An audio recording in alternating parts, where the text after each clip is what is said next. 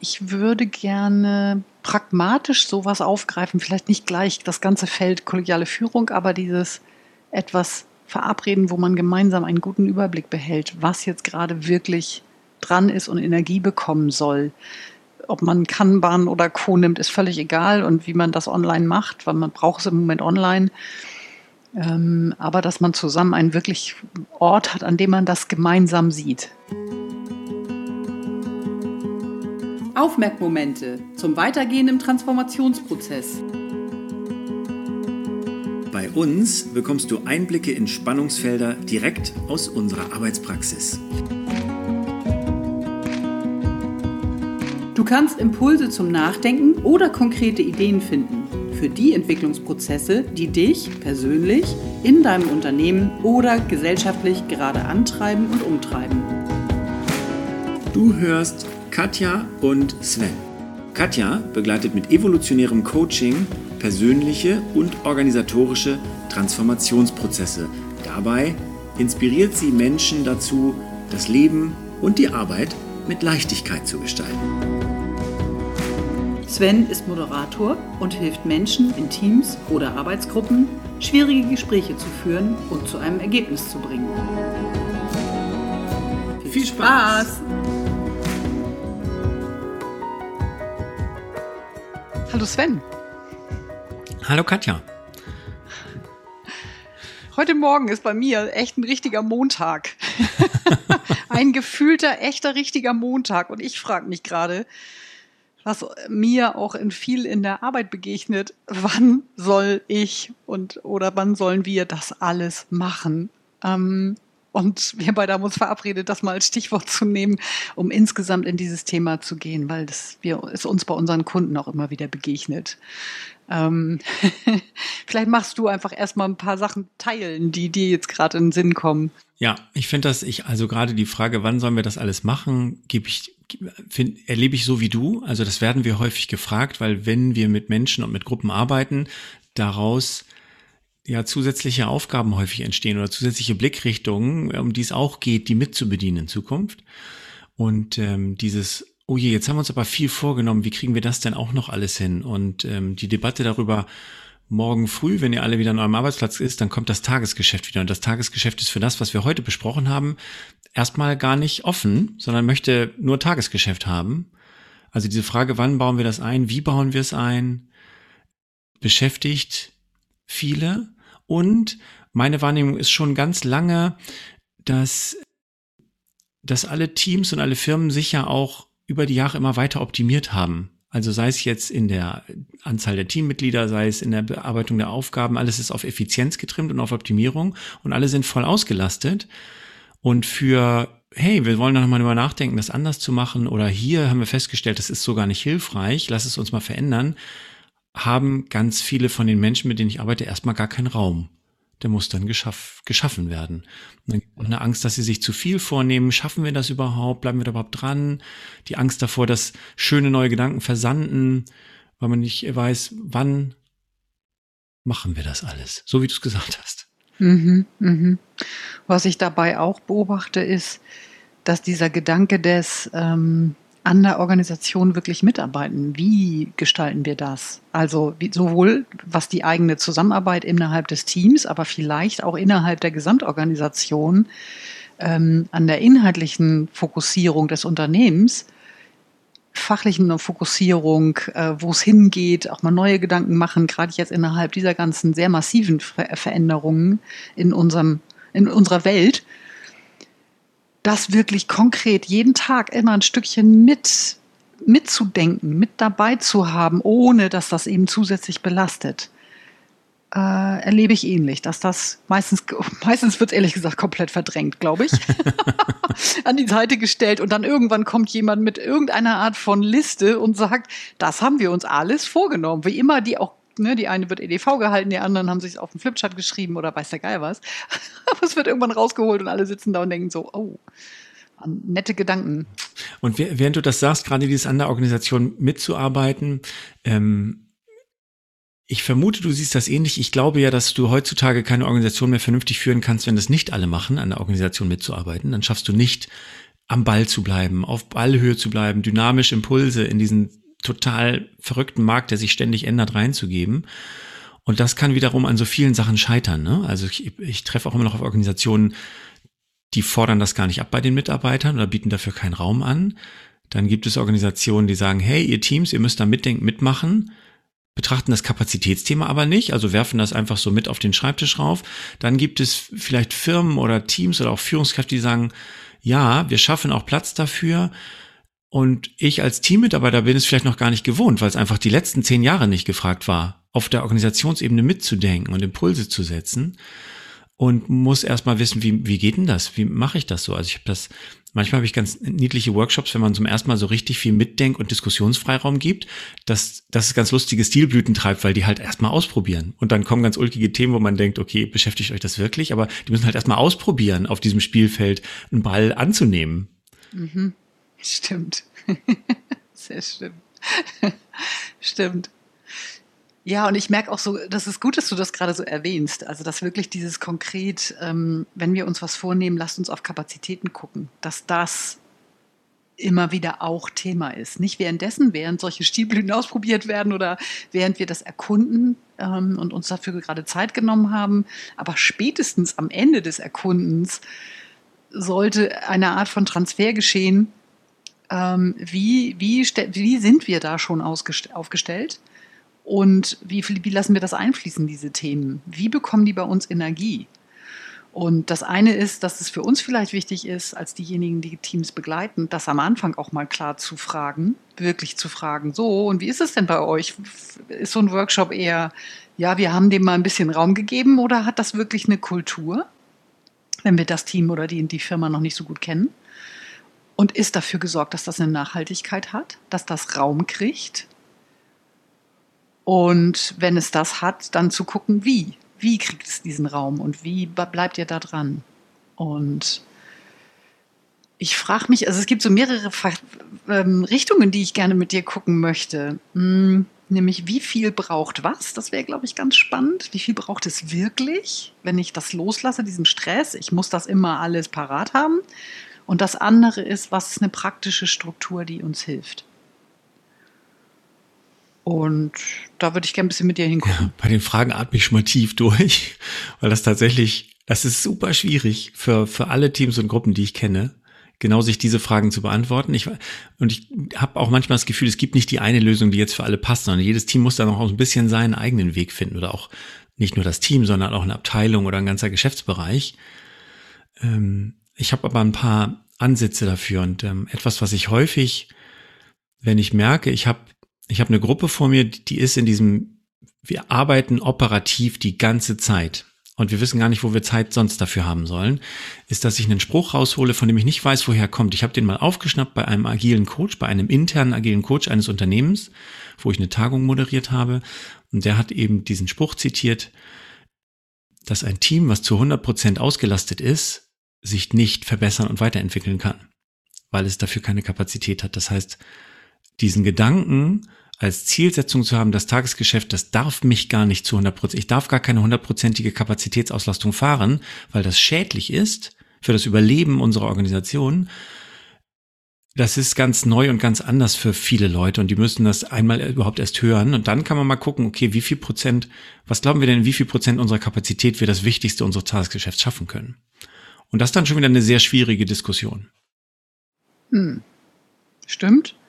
Wenn wir es mit dieser effizienzgetriebenen Haltung betrachten. Ich glaube, man kann ganz gut gucken, so was ist so ein Richtwert. Ich würde aus dem Empfinden heraus dieses 80 Prozent sagen, maximal, so dass 20 Prozent bleibt für Besonderheiten auch im Tagesgeschäft. Selbst das, weil das, wenn du es bis zum Optimum ausgelastet hast, ist ja selbst dafür nicht mal mehr Zeit, wenn irgendwas mal aus der Bahn geht und du behältst Raum. Und wer es richtig luxuriös machen will, der macht natürlich noch ein bisschen mehr. Aber ich über 80 Prozent würde ich sagen, ja. Mm -mm, ja. keine gute Idee. Ja, da gebe also gebe ich dir recht, diese Größe 80 Prozent, die kennen wir ja auch aus verschiedenen Richtungen. Ne? Also ist einerseits ist sie schon im Pareto-Prinzip immer dieses, ne, eigentlich brauche ich nur 20 Prozent meiner Energie aufzuwenden, um 80 Prozent des Ergebnisses zu haben.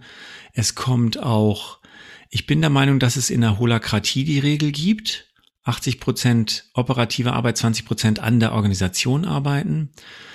Und ähm, ich stelle aber auch fest, dass wenn ich den Leuten gleich sage, ja, seht mal zu, dass ihr 20 Prozent nicht mehr operativ arbeitet, dass das eventuell auch beim, auf den ersten Sprung einfach zu viel gewollt ist. Und dass man mal erstmal gucken muss, fangt doch mal mit 10 Prozent an und dann können wir immer noch weiter gucken. Das, deswegen habe ich, glaube ich, eben aus dem Bauch raus die 90 da in den Raum geschmissen. Also das ist, finde ich, ein ganz wichtiger Punkt. Worüber reden wir? Begleiten wir gerade ein Team dabei, in den vorgegebenen Rahmenbedingungen was zu machen oder sind wir mit den Leuten in einem Raum, die an den Rahmenbedingungen wirklich was nach und nach verändern können, dass man irgendwann, ich sage jetzt mal bummelig, bei 80 liegt. Das muss ja jeder für sich dann auch rausfinden, aber ähm, mit wem sprechen wir? Mhm, ja, das ist, glaube ich, auch nochmal wichtig. Und darüber, das finde ich ein wichtiger Punkt, dass die Teams sich auch beantworten, die Frage, worauf haben wir wirklich Einfluss? Wo können wir vielleicht sagen, hey, es wäre gut, wenn wir da mal eine Anpassung vornehmen könnten, aber das können wir nicht entscheiden weil das so, wie wir jetzt gerade aktuell organisiert sind, nicht in unserer Entscheidungsbefugnis ist. Und dann, dann bin ich auch wieder fein damit. Und dann kann ich auch als Mitarbeiter, Mitarbeitende gucken, okay, und da kann ich gestalten. Und in dem Rahmen können wir dann weiter darüber reden, was wir, was wir uns angucken können, wo wir auch Energie reinstecken können.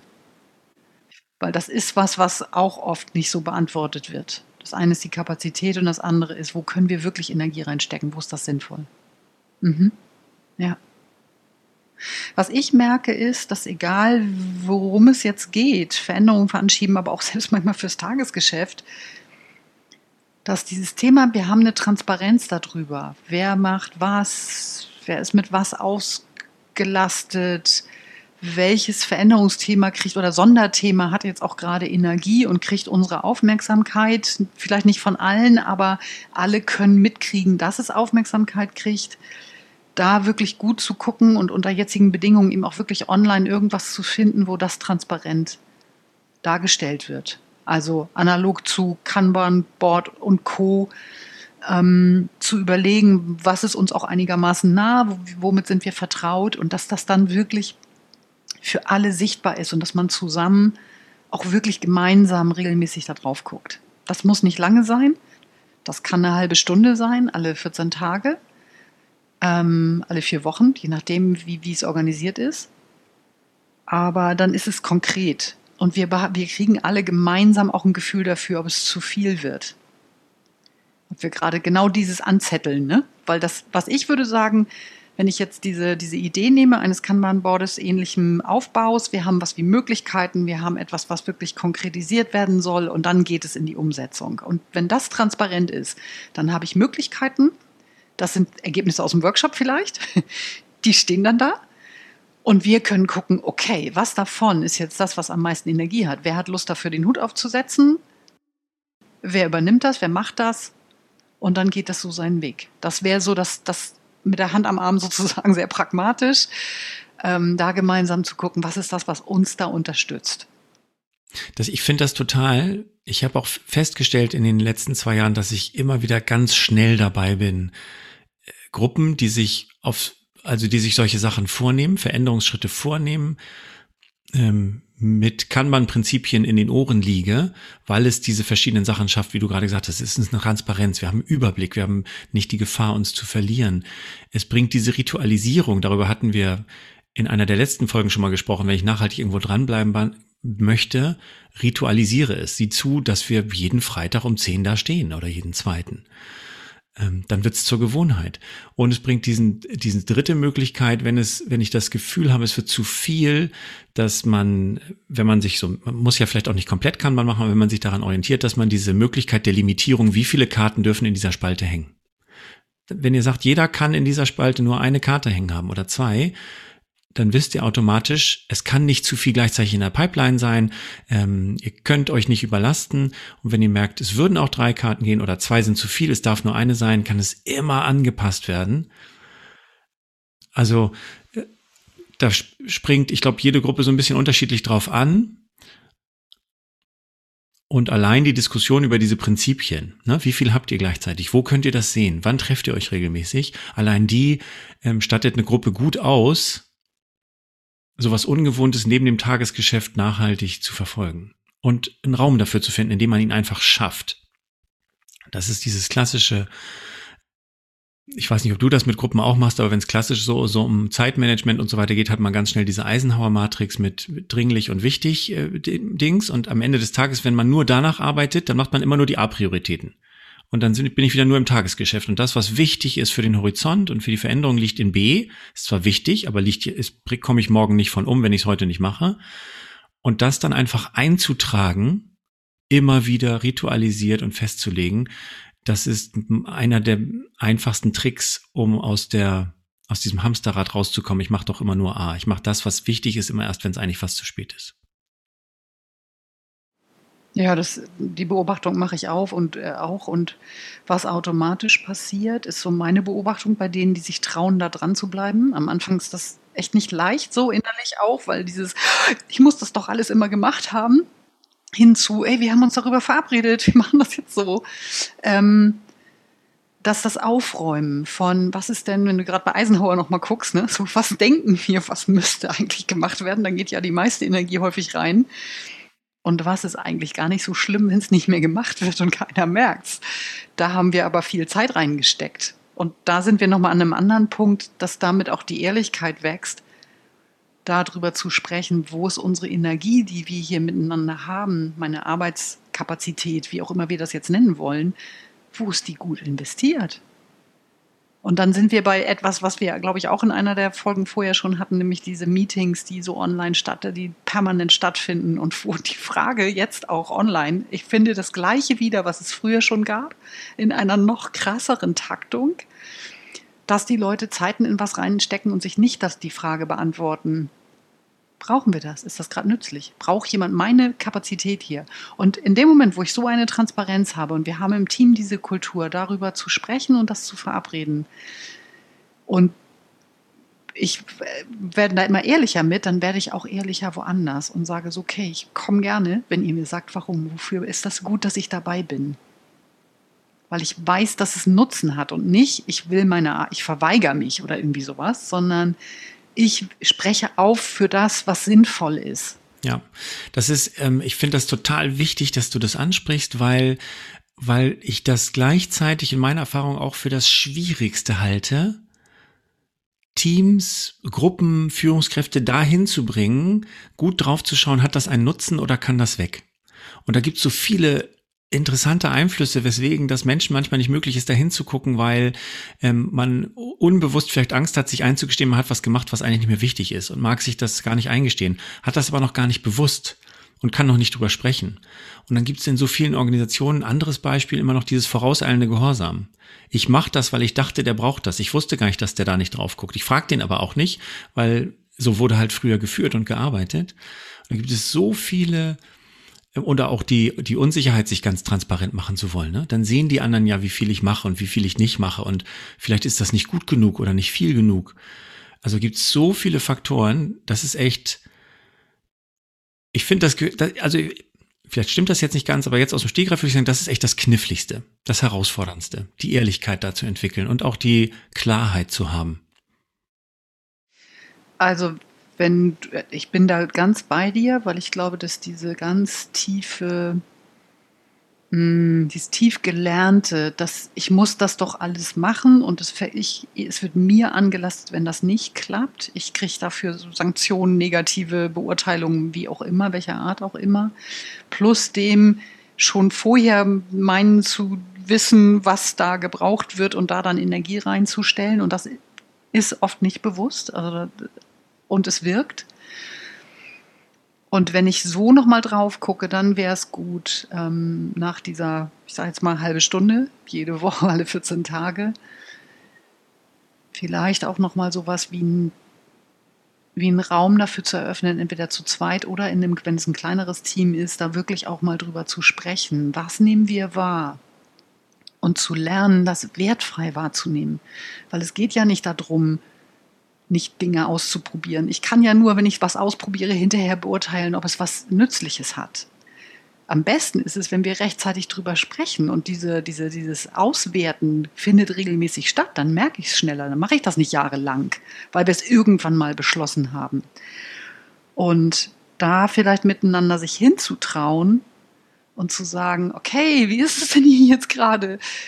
Habt ihr mal gefragt, also wer hat da Erfahrung gemacht? Was haben wir gelernt? Was habt ihr gelernt? Äh, miteinander darüber ins Gespräch zu gehen und da wirklich auch fair und freundlich mit sich zu sein, weil wir haben, kommen aus dieser Kultur. Und wir brauchen so dringend was anderes. Und das kollidiert natürlich. Jetzt wird das von den Unternehmen plötzlich verlangt, sei anders. Ja, hallo? Ich habe das mein Leben lang so gemacht und jetzt sagst du, ich bin nicht richtig. Dabei war richtig sein immer genau richtig, also wichtig und essentiell. Und jetzt auf einmal soll ich auch sagen, nee, ist wirklich in Ordnung zu sagen, nicht mein Gefühl sagt oder mein, meine Erfahrung sagt, das geht gerade so nicht. Wir sollten es anders machen. Ja. Ich finde, das sind, ähm, das gehört wiederum zu den schönen Momenten unserer Arbeit, wenn man eben mit einer Person oder einer Gruppe arbeitet und fragt, okay, ich zeig dir das hier mal, willst du das ausprobieren? Habt ihr Lust, das auszuprobieren? Und die sagen, ja, wir wollen das ausprobieren. Das sind ähm, ähm, ganz, äh, ganz tolle Momente. In dem Moment, wo du, liebe Zuhörerin, lieber Zuhörer, sagst, okay, ich probiere das jetzt mal aus, gibt es im Grunde genommen zwei Sachen zu berücksichtigen. Das eine ist nur, weil du dich jetzt entscheidest, mit deinem Team etwas zu machen, muss es da nicht in Stein gemeißelt sein. Früher hat man ja gesagt, ab jetzt machen wir so und dann bleibt das so. Also erstens, man darf das nachbetrachten in Abständen und anpassen.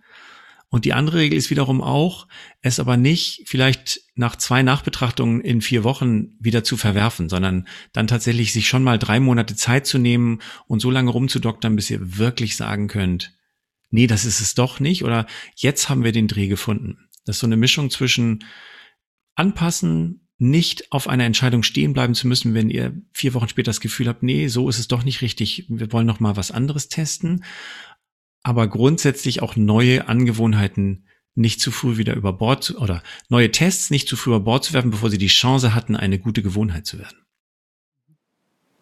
Ja. Ja, da ist es echt gut, auch gut, einen guten Zeitrahmen zu verabreden. Wie lange wollen wir das erproben, um es dann auszuwerten? Und dann ist das eine, wann gucken diejenigen, die es entwickelt haben, drauf, ob man es noch mal ein bisschen anpasst, so ganz in ganz feinen Nuancen und wo bewerten wir die Gesamtsituation und sagen, ja, machen wir weiter oder es fliegt raus oder wie auch immer. Ja. Ah, das finde ich ganz gut. Diese beiden Sachen nochmal zu trennen, also diese unterschiedlichen Arten von Nachbetrachtung oder Review zu trennen. Das nehme ich mal mit. Das merke ich mir.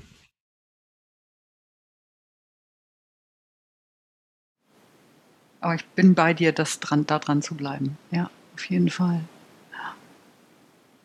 Ja, no, es ist echt komplex. Also wenn ich das jetzt nochmal so Revue passieren lasse, das eine ist wirklich immer wieder auf die Struktur und den Rahmen zu gucken und den gut zu verabreden, wenn es möglich ist. Da, wo ich ihn nicht verabreden kann, innerhalb des Rahmens zu schauen mhm. und mich bestmöglich aufzustellen, um das zu machen, um das zu praktizieren, da gut dran zu bleiben an diesen Themen.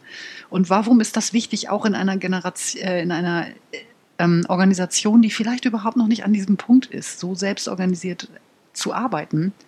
Ich glaube, das ist mein Vorteil als Mitarbeitende und Mitarbeitenden äh, erhöht auf längere Sicht, weil es wird gebraucht. Es ist überhaupt keine Frage, dass das kommt. Ich glaube, es ist nur eine Frage, wann kommt es in meine Organisation?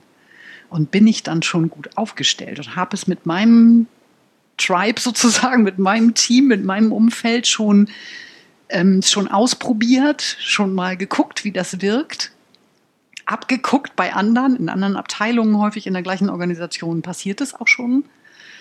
Äh, und sich davon nicht hemmen zu lassen, dass es insgesamt aufgrund des Drucks oder der, der äh, Tradition im Unternehmen vielleicht noch nicht so weit verbreitet ist, sondern miteinander in so eine Art von Arbeiten und Sprache zu kommen. Ich finde das so richtig, wie du das sagst und merke gleichzeitig, ich habe gleichzeitig überlegt, wann habe ich das letzte Mal denn mit einer Firma, mit einer Organisation äh, gearbeitet, bei der das nicht schon notwendig ist und mir fällt gerade kein Beispiel ein. Also ich merke das, in, ich habe ganz unterschiedliche Branchen, die Abteilungen, die bei mir sind, sind unterschiedliche äh, fachliche Ausrichtungen.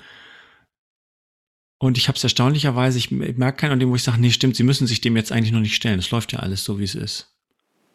Das wollte ich auch damit gar nicht gesagt haben. Das ist ein spannender Punkt, den du sagst. Ja. Was ich höre ist, ihr müsst euch alle ganz schnell verändern. und gleichzeitig will niemand. Und zwar vom ja. Kopf an auch. Ah, okay. Wirklich daran, also niemand, ne? Mhm. aber nicht, nicht immer ist es ja so, dass es wirklich gelebt wird. Ja. Und während es sich verändert, gelten ja immer noch auch die alten Sachen. Also es sind ja nicht alle gleichzeitig am, am, an, auf einem anderen Level oder an einem anderen Punkt. Und sich davon nicht aufhalten zu lassen. Und da habe ich im Hinterkopf tatsächlich größere Unternehmen, wo das wirklich sehr beeindruckend ist, wie unterschiedlich das ist.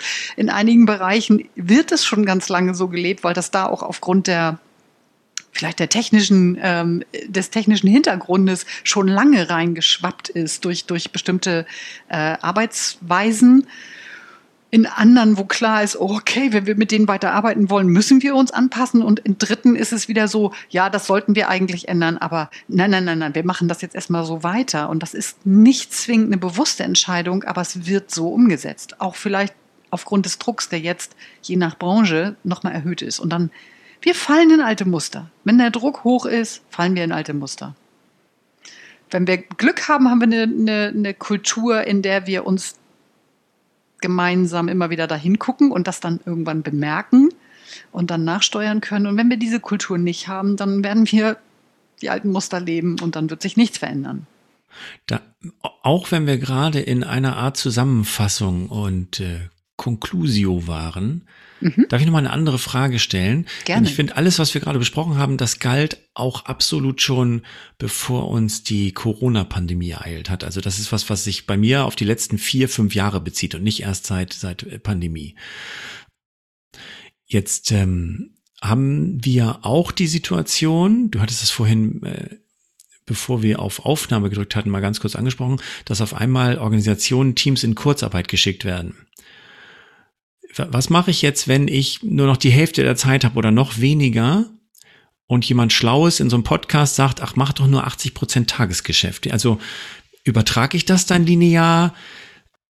Ich, oder kann man, können wir, können wir auch sagen als Team, okay, pass mal auf, jetzt kommt eine harte Zeit. Wir wissen nicht, wie lange die geht, ob die sechs Wochen geht, ob die acht Wochen geht, drei Monate. Jetzt gehen wir mal auf Notfallmodus. Wir arbeiten ab, was abzuarbeiten geht und nehmen hinterher den Kopf wieder hoch. Oder gibt es auch Möglichkeiten zu sagen, ich spiele das auch, wenn sich um mich herum alles ganz limitierend zuzieht? Also ich, und ich glaube, da sind wir bei dem, wo sind alte Muster es wird nicht ganz leicht sein, diese Verabredung zu treffen, wenn wir sehr in den Notfallmodus gegangen sind. Dann werden wir in dem reinen operativen irgendwie gucken, womöglich auch noch, wenn das unterschiedliche Arbeitszeitmodelle sind, dann sind diese Prozente nicht mal parallel, sondern völlig zeitversetzt. Ähm, dann werden wir automatisch wieder damit mehr beschäftigt sein, zu gucken, wie kann das überhaupt laufen, was jetzt gerade da ist, damit das Geschäft auch irgendwie gut weitergeht. Gleichwohl würde ich tatsächlich anregen zu sagen, was ist vielleicht das Kleinste, was möglich ist zu investieren. Weil es ist wichtig, ein gutes Teammeeting zu haben, gerade dann in der Zeit, um es gemeinsam gut durchzustehen, um auch zu gucken, wie können wir das operative Geschäft gut, gestalt, äh, gut gestalten und wo müssen wir auch uns gegenseitig in die Augen gucken, damit wir das gemeinsam gut schaffen. Und dann bin ich in der gemeinsamen Anpassungsschleife. Und dann bin ich auch vielleicht dabei, dass wir feststellen, hey, wenn das hier ein bisschen einfacher laufen soll, dann brauchen wir jemanden, der uns das online aufsetzt, dass wir zum Beispiel eine Transparenz haben, als Beispiel. Und dann ist es gut, als Team auch zu gucken, okay, wie, wie, wie setzen wir es um? Wer kann das jetzt gerade? Wer hat da auch die Kapazität? Und es zu versuchen. Und da fair mit sich zu bleiben, was wirklich leistbar ist. Aber ich würde es ich würd's echt nahelegen, es zu tun, weil sonst schafft man vielleicht die Zeit, aber es bricht auch ein Stück weit auseinander, weil alle echt fertig sind, weil sie alle versuchen, gegen etwas anzuarbeiten und zu kämpfen. Ja, die Frage nach dem Leistbaren, ne, die stellen du und ich uns ja auch häufig in Bezug auf den Podcast, ne? Also wie häufig können wir was einsprechen, wie häufig können wir es ausspielen und auch bei ein, zwei anderen Ko Kooperationsthemen, die wir haben, dass wir gucken, okay, was ist leistbar? Dass man nicht versucht, irgendeine Wunschwelt aufzubauen, die man hinterher nicht hinkriegt, sondern sich orientiert an dem, was können wir im Hier und Jetzt gut hinkriegen. Ne? Mhm. Ja, und das ist nochmal ein guter Punkt. Was ist gut genug, um damit zu mhm. sein? Ja. Ich glaube, da ist nochmal wichtig, wir, viele von uns tragen eine Art Perfektionisten mit sich herum.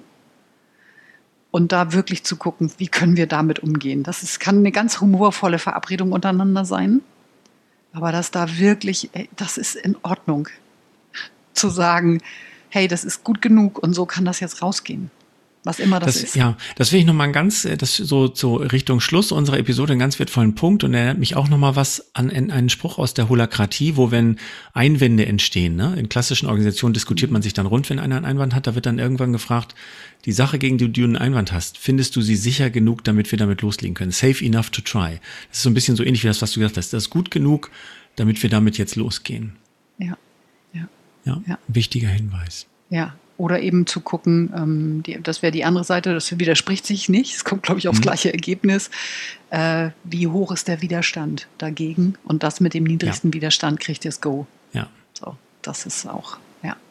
Mhm. Gut. Cool. Okay.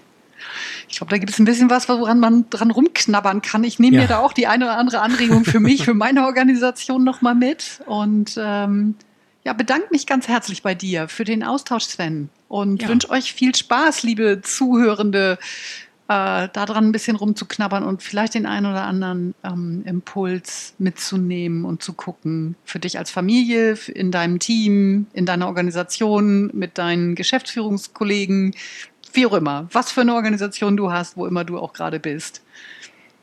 Ja. Okay. Ich sag danke gleichfalls, liebe Katja. Und bis zum nächsten Mal. Bis zum nächsten Mal. Tschüss. Tschüss. Ihr habt zugehört bei Aufmerkmomente von Katja Witthöft und Sven Vogt.